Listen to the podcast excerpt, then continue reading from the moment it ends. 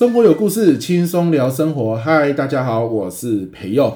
这一周我认识了一个新朋友，他应该是看了我的《表达吸睛》这本书之后呢，加了我脸书好友，接着三不五时可能会按我文章的赞，留个言，那我也就慢慢对他有印象了。他的英文名字叫做 Bernice，应该是这样子念。我也是。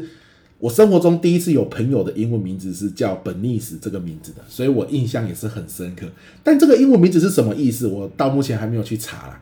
总之，本来我们是在脸书上有点交流，啊，后来他前几天刚好要来台中，他现在人住在宜兰，来台中呢，他就传讯询问我说：“哎，老师要不要喝个咖啡？”所以我们就约在公益路的二楼，二楼是一个咖啡馆，东西也蛮好吃的啦。我那一天去吃了一个半鸡，哦，点一个半鸡来吃。还不错，我还不错吃。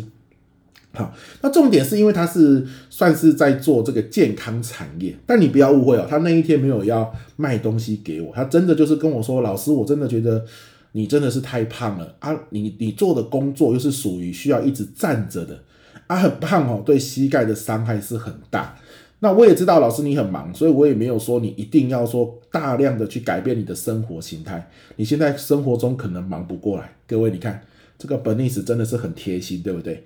他就说，他只是说吃东西的过程中跟我聊一聊我的生活形态是怎么样，有没有一些比较轻松的改变啊？每天用这种轻松的改变哦，可以让我的这个体重啊，或者是健康啊变得更好，这样子哇！那一天我们真的是聊很多，就是比如说他餐点来了，他就告诉我，像这份餐点他会先吃什么，再吃什么。倒不是说什么先让胃有饱足感，不是这样子，而是吃东西进去之后，关于胰岛素啊什么什么的，他讲得很清楚啦。啊，我现在在讲给你听，啊，我就不是专家啊，所以我听他讲得很清楚，但是我很难复述给你听。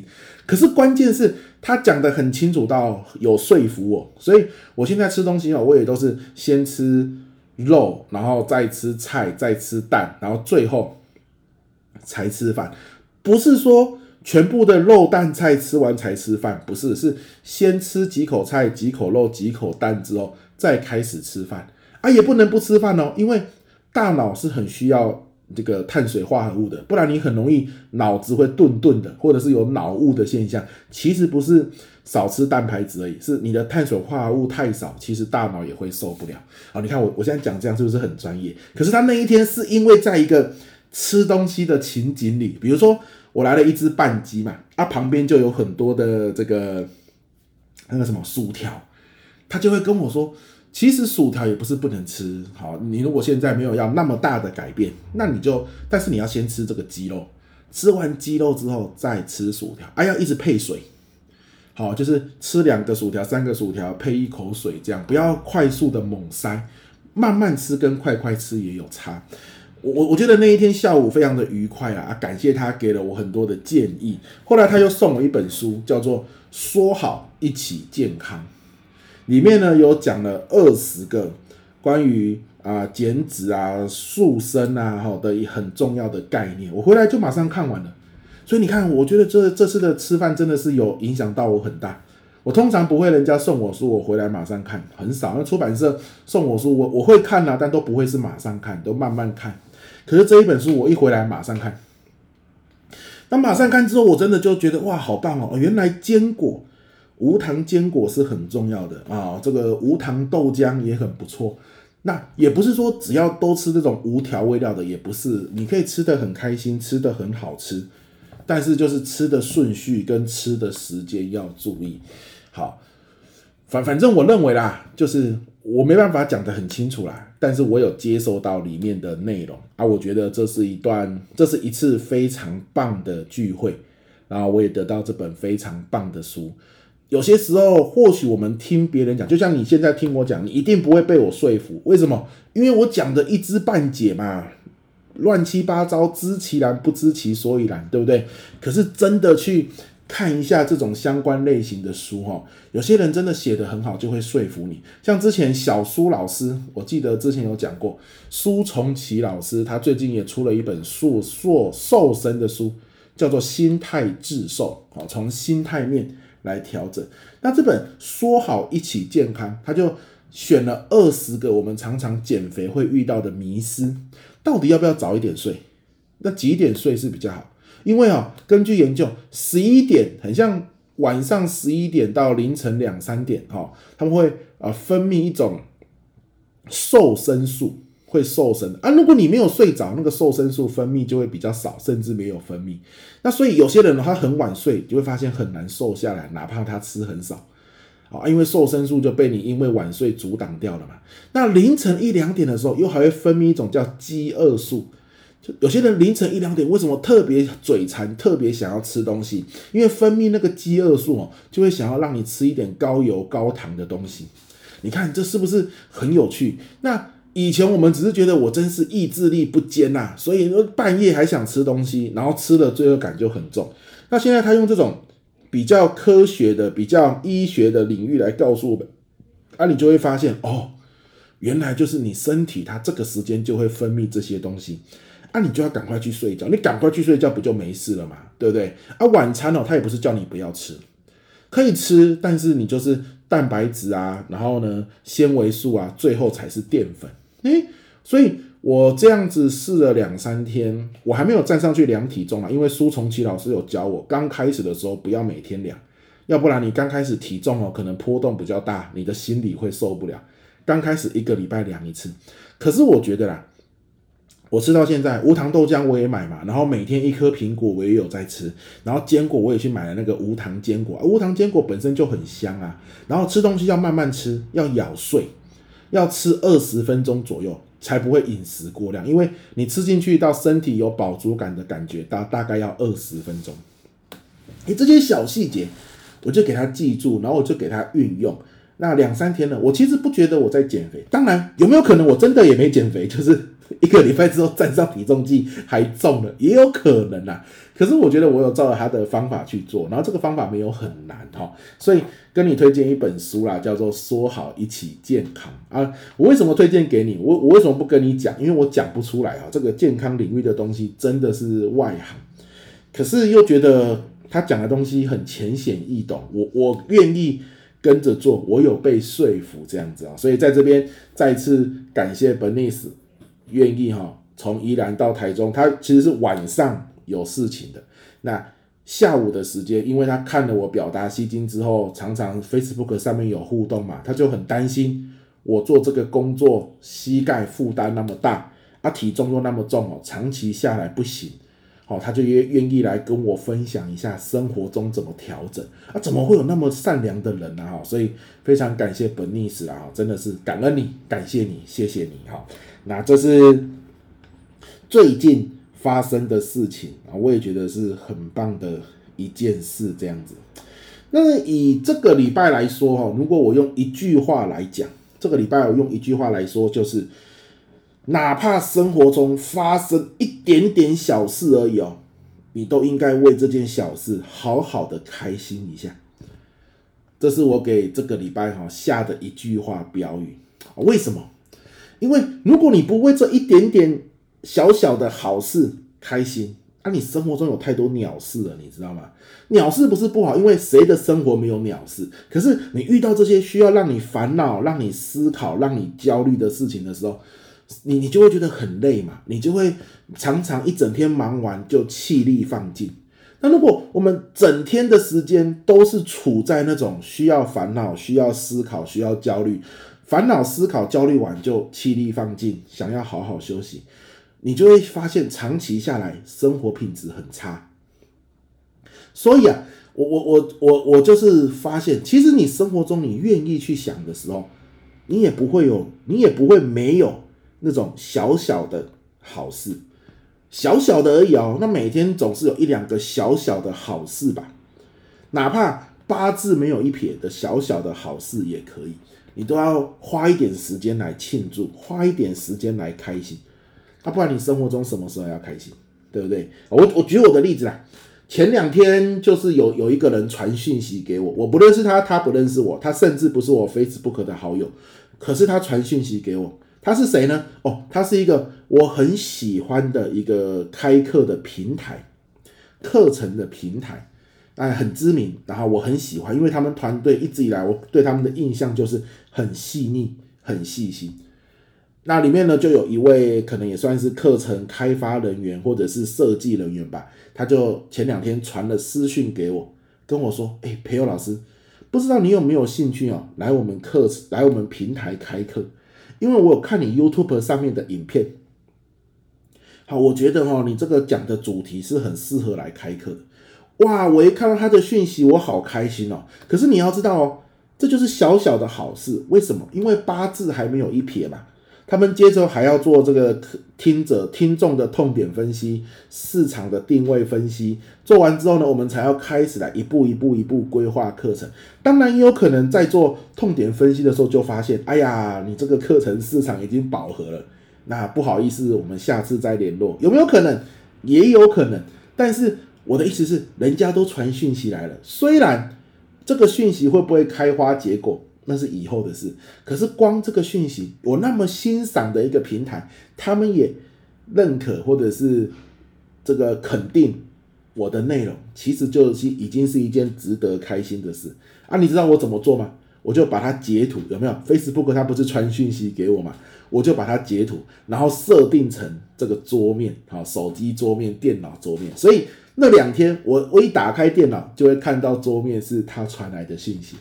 哎，无形中是不是就开心了一下？又开心了一下。每次看到电脑的桌面，你就会开心一下啊！这个是我觉得很好玩的一件事啦，哈，就非常感恩，好，非常感恩。这就是小小的一件好事啊。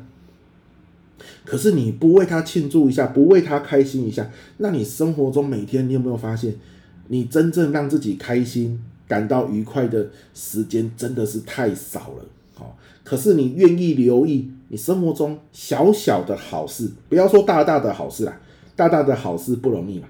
小小的好事，每天总是有那么一两个，那为这一两个好好开心一下啊，是很不错的。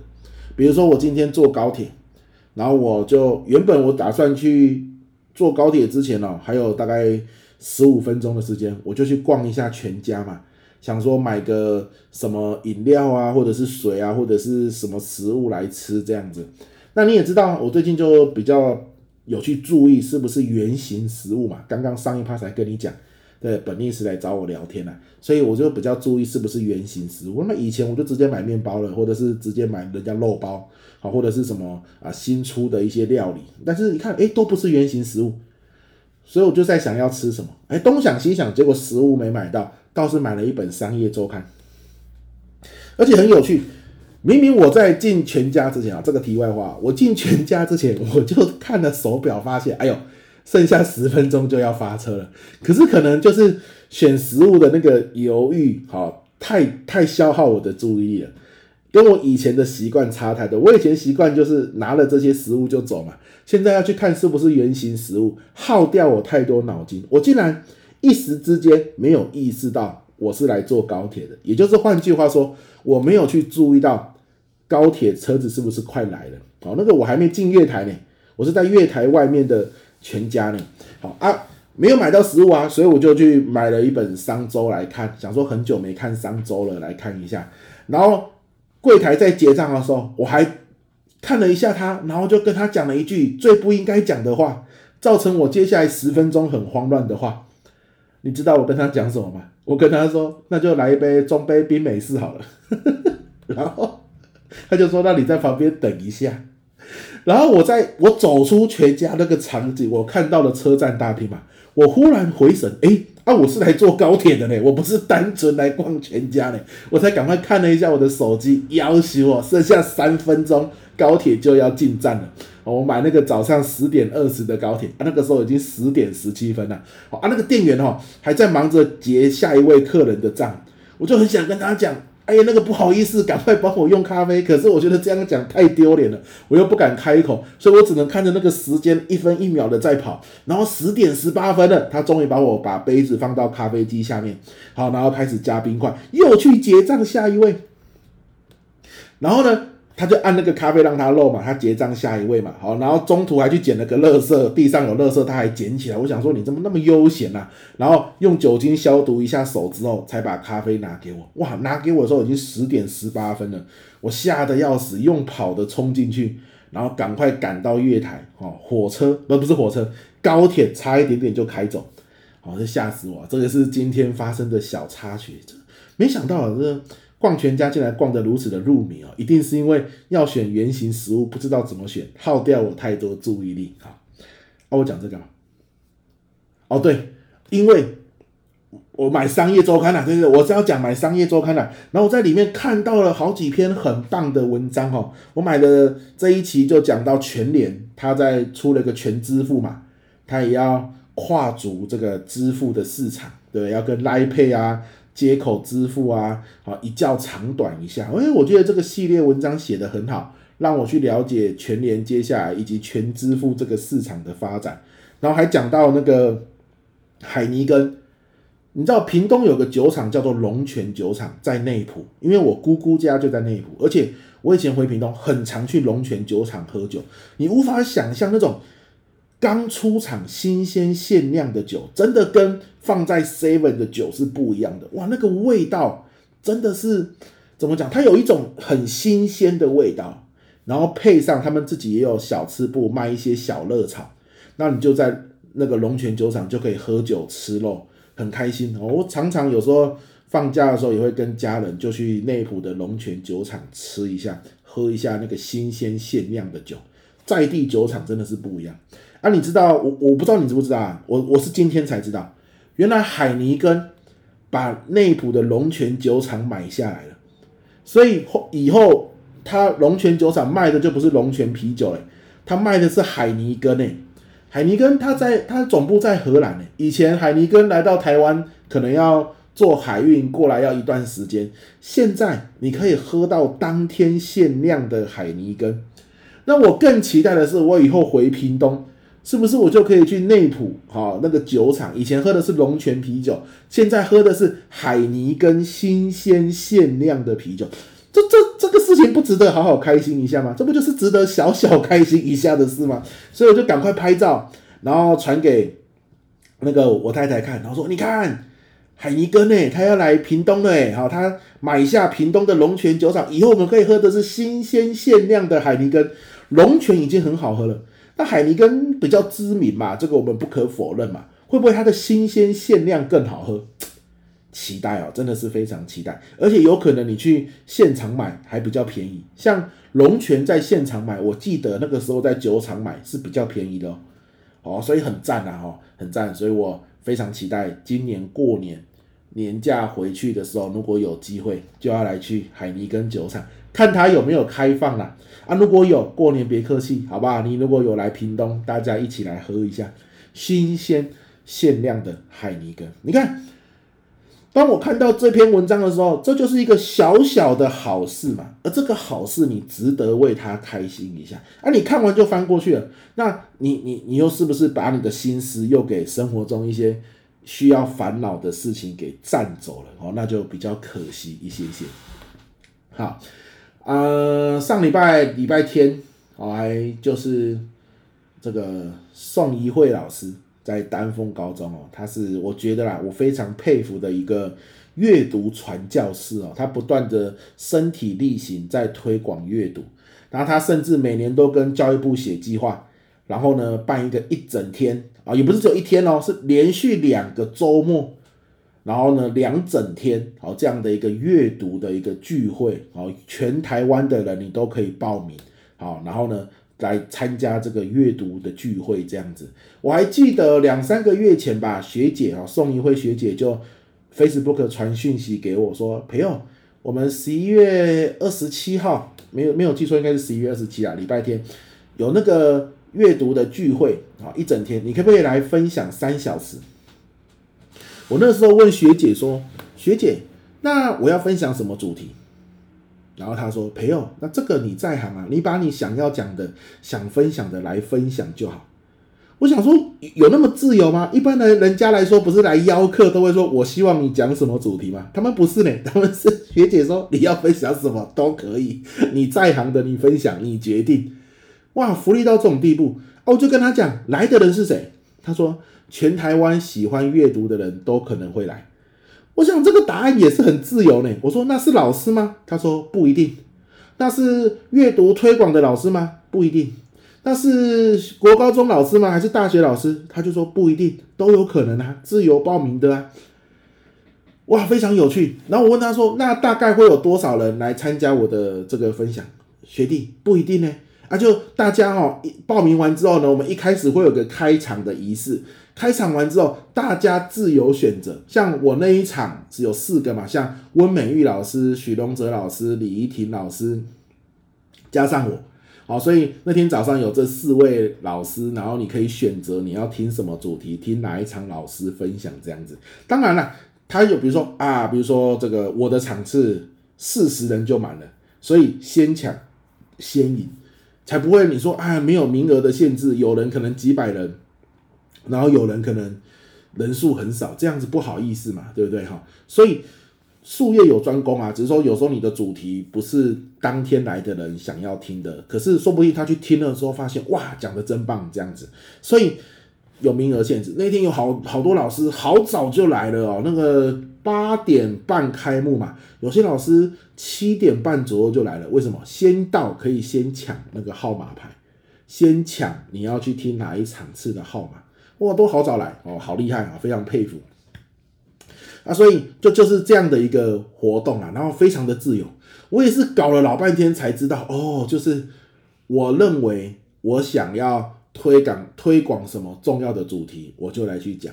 那来的人是谁不一定，所以你可能就是在讲的过程中慢慢去微调到他们有共鸣的重点。我我觉得也是挺好玩的啦。那讲完之后呢，大家还可以交流，然后呃那一天来的老师，包含下午有这个胡川安老师。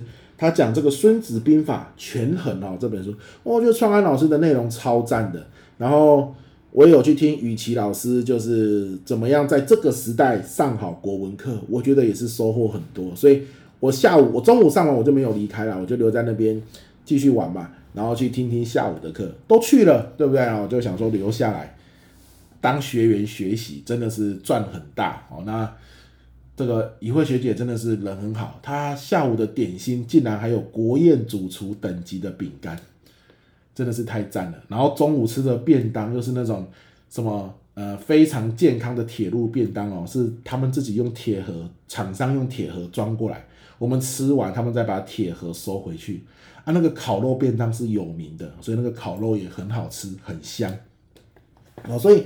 我觉得办得非常的棒啊！最棒的是都没有长官来支持。我说，哎，奇怪，你们这个那么大的活动，应该经费不少哈，怎么都没有长官来支持啊？那怡慧学姐就说，没有啦，我们这个就是自己办啊，我们就是我去写计划申请经费，可是呢，主办单位就是我自己，我们没有说要请哪些长官来支持，一直以来都没有，就是纯粹就是喜欢阅读的人，然后一起来享受这个阅读的盛会。哇，我觉得是一个很棒的概念跟想法，所以呢，一整天我都非常的享受。明年我相信学姐一定还会有在办这种阅读的论坛跟聚会，我们相约哦，明年见，好不好？到时候要要办的时候，我可能不会再当讲者了，哦，毕竟，哦，毕竟。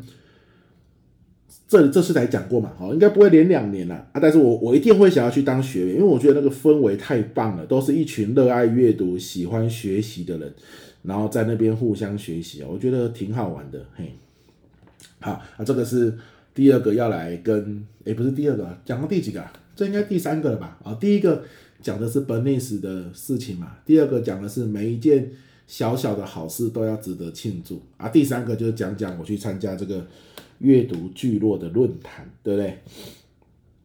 好，那哦对，下一个是我我我有写在 Facebook 上面的，就是前几天我去那个静宜大学，晚上他们是有那个简报课，那我就去分享，然后去静宜大学的图书馆，哇，静宜大学的图书馆好漂亮，然后它图书馆里面就有也有切一些小空间，然后都有设计过，是可以在里面做一些交流跟讨论的，那我。前几天就去静宜大学，然后图书馆里面的一个空间，那一天来了十来位吧，对那个空间来说刚刚好，就很温馨。那我就分享上台简报的技巧，其中一个我就讲了六步骤，就请同学来设计嘛。这种技巧类的课哦，绝对不能自己讲，一定是要一半的时间，甚至更多，让他们按照我讲的步骤来练习一下，然后我再给回馈。那我就以主题叫做我的专长啊，啊，有个财经系四年级的同学，他是财经系嘛，而且四年级了，所以他的专长就是大学生如何简单开源节流，做好理财。那开源节流，我就在想，是不是又要再讲那一套哈？但是我就想说，听他看看结构清不清楚就好。结果他一上台，他不是讲。什么啊？我们就是怎样开源，怎样节流。他真的是把重点 focus 在大学生身上，而且是静宜大学这个大学生啊。像他其中有一招，他就讲到说，你们一定要去常常收学生信箱的信。很多人一定很少开学生信箱，总觉得里面都是学校那种八股文的宣传。其实不是哦，里面隐藏了很多赚钱的好机会。那大家就觉得很疑惑，什么意思？原来他就是。各个处室都有很多证照可以考嘛，或者是各个系上都有很多证照可以考。他也希望学生多考证照，诶，那个考证照的数字漂亮，以后也是招生的非常好的一个重点啊，对不对？所以他也鼓励学生考。那他怎么鼓励学生考呢？只要是静宜大学在学生信箱推出来的证照，好，鼓励你去考的证照，只要你报名哦，他就给你报名奖金一千块。都还没有考上呢，只要报名就一千块。如果你考上那个证照，再一千块。你知道有些证照他报名费，他甚至只要两百五十块，因为他有开信箱给我看。他说：“你看这个这个证照，他报名费只要两百五十块，而且这个证照非常的有趣，很像不知道是什么多肉植物的证照还是什么证照吧，人家就园艺系那边的。好，你看两百五十块而已，所以你报名就现赚七百五。如果你认真努力一点去看一下这个证照要干什么，你会再多赚一千块。如果你考到证照。”你就等于赚了一千七百五十块，然后呢，你还学会了关于这个证照的相关能力，这不是很赞吗？他说我大学四年哦，光靠这个赚了超多钱，重点是我身上有超多证照的。他说一缸里狗啊，这个是最棒的一件事，不仅投资了自己，这是对未来的开源哦，同时真的又还赚到了一笔钱。真的是靠学习来赚钱，何乐而不为？你知道这个学姐一讲完，现场很多那种大一大二的学弟妹开始交头接耳。我想说，是学姐讲的不对吗？怎么都在交头接耳？我就说怎么了？怎么了？你们在讲什么？学弟妹说：学姐学姐，我忘记我学生信箱的密码要怎么办？原来他们交头接耳是在讲学生信箱怎么登录，太久没登录了，有有够夸张。所以你看，他这个简报讲得多好，讲到大家都愿意行动，真的是很赞的一件事哦。这也是我这这这个礼拜去去参加培训哦，帮学生培训哦，印象很深刻的一件事情。好，那还有什么事情？我来看一下生活周记要来跟大家分享的哦。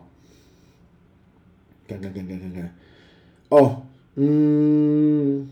有啦，上礼拜这个不知道要不要讲，因为这个我没有跟别人讲过。好了，那就在生活周记这边简单讲一下好了。就是我我有很多公开班嘛，目前呐、啊，目前手上有的就是亮点故事行销，那过来就是线上读书会哦，线上读书会十二月哦正式开始报名了，十二月报名是有独家神秘好礼的，那个礼物的价值哦高达四千多块。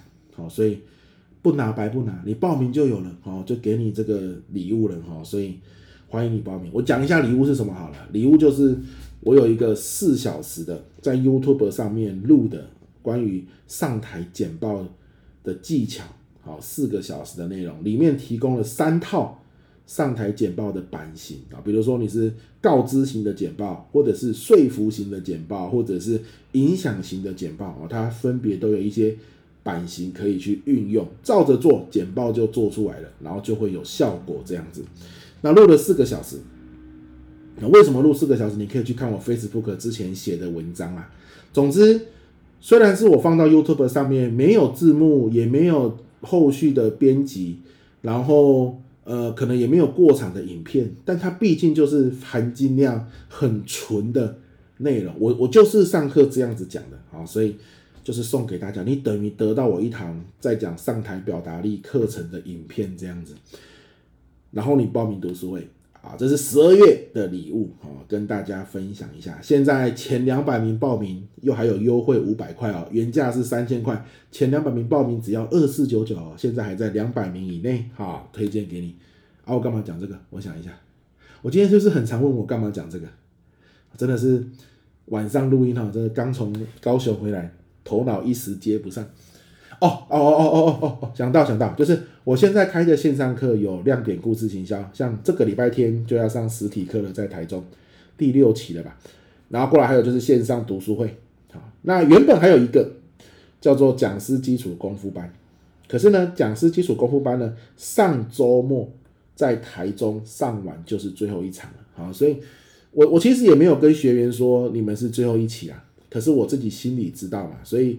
那两天就周末去上课的时候，其实我是非常珍惜每一分每一秒的，因为这个讲师班，我如果没有记错的话，应该也开了三四年有了哦，开了十几期，应该也算是我第一个自己的公开班，就是这种讲师基础功夫班。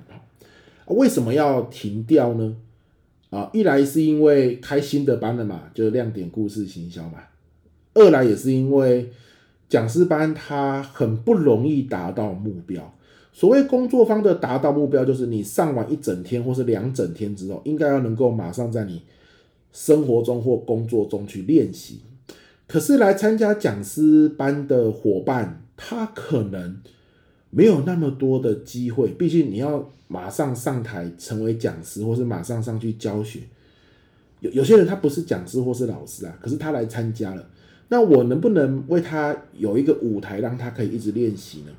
练习到他可以成为讲师，因为很大部分来报名的人都是他想要当讲师，这个主题他想要上台讲，可是他想要先来练习，他还没有上台的机会。不过这就是一个问题，你没有上台的机会的话，你练习再多，你还是少了那个临场感。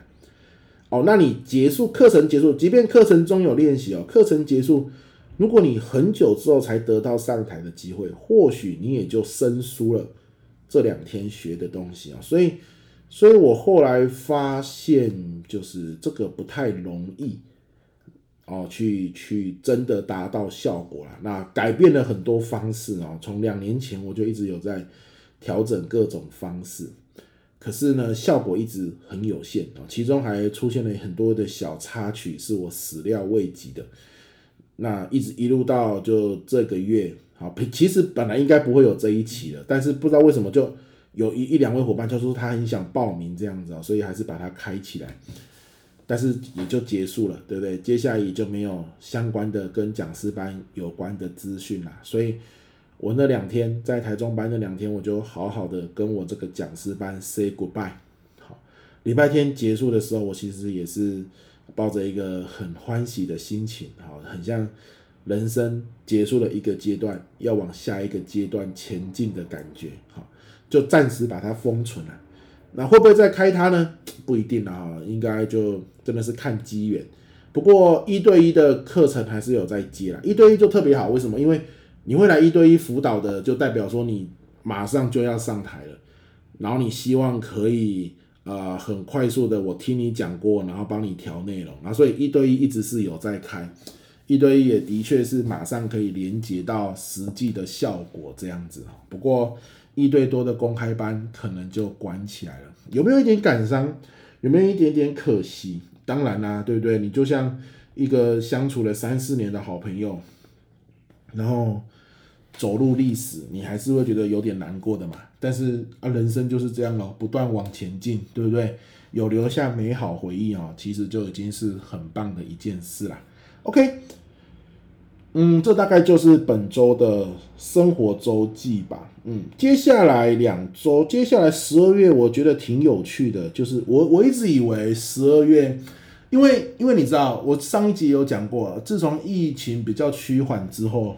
我已经连续七周还八周周末都不在家了，而且这个连续我一直以为到十二月初就会结束了，后来我发现我十二月每一个月，直到圣诞节哦，直到圣诞节那一周，我们才是圣诞节要去海生馆夜宿海生馆，好，圣诞节前每每一个周末都还是要上课的，都是上一整天这样子。所以台湾真的在课程培训这一块哦，从线上转回实体的这个趋势是非常的强烈。可能真的是因为线上课学生太容易分心了。好，哪怕用各种方法，那个分心的诱因真的太强了，所以能转回实体，我看好多单位都直接转回实体了。所以十二月一路连续三周，从明天开始，啊，我今天是礼拜五晚上在录音哈，从明天开始连续三周我也都是有课程，这也是一件不容易的事。我等于是连十二周都不在家，好，周末的时候真的是辛苦啊，辛苦 Miko。好了，那我想就分享到这边喽。就祝福大家周末愉快，好不好？生活愉快，OK。我们下一集生活周记再见，拜拜。